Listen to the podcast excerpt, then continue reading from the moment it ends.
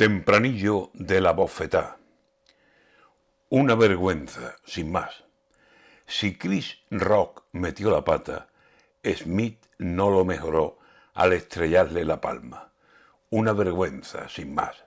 Si eso pasa aquí en España, hubiesen dicho que somos gente de bronca y venganza. Pues ya ve, son dos actores y además con buena fama. Es verdad que uno el que quiso hacer de un rapado gracia, se pasó, y se pasó el otro al darle la bofetada.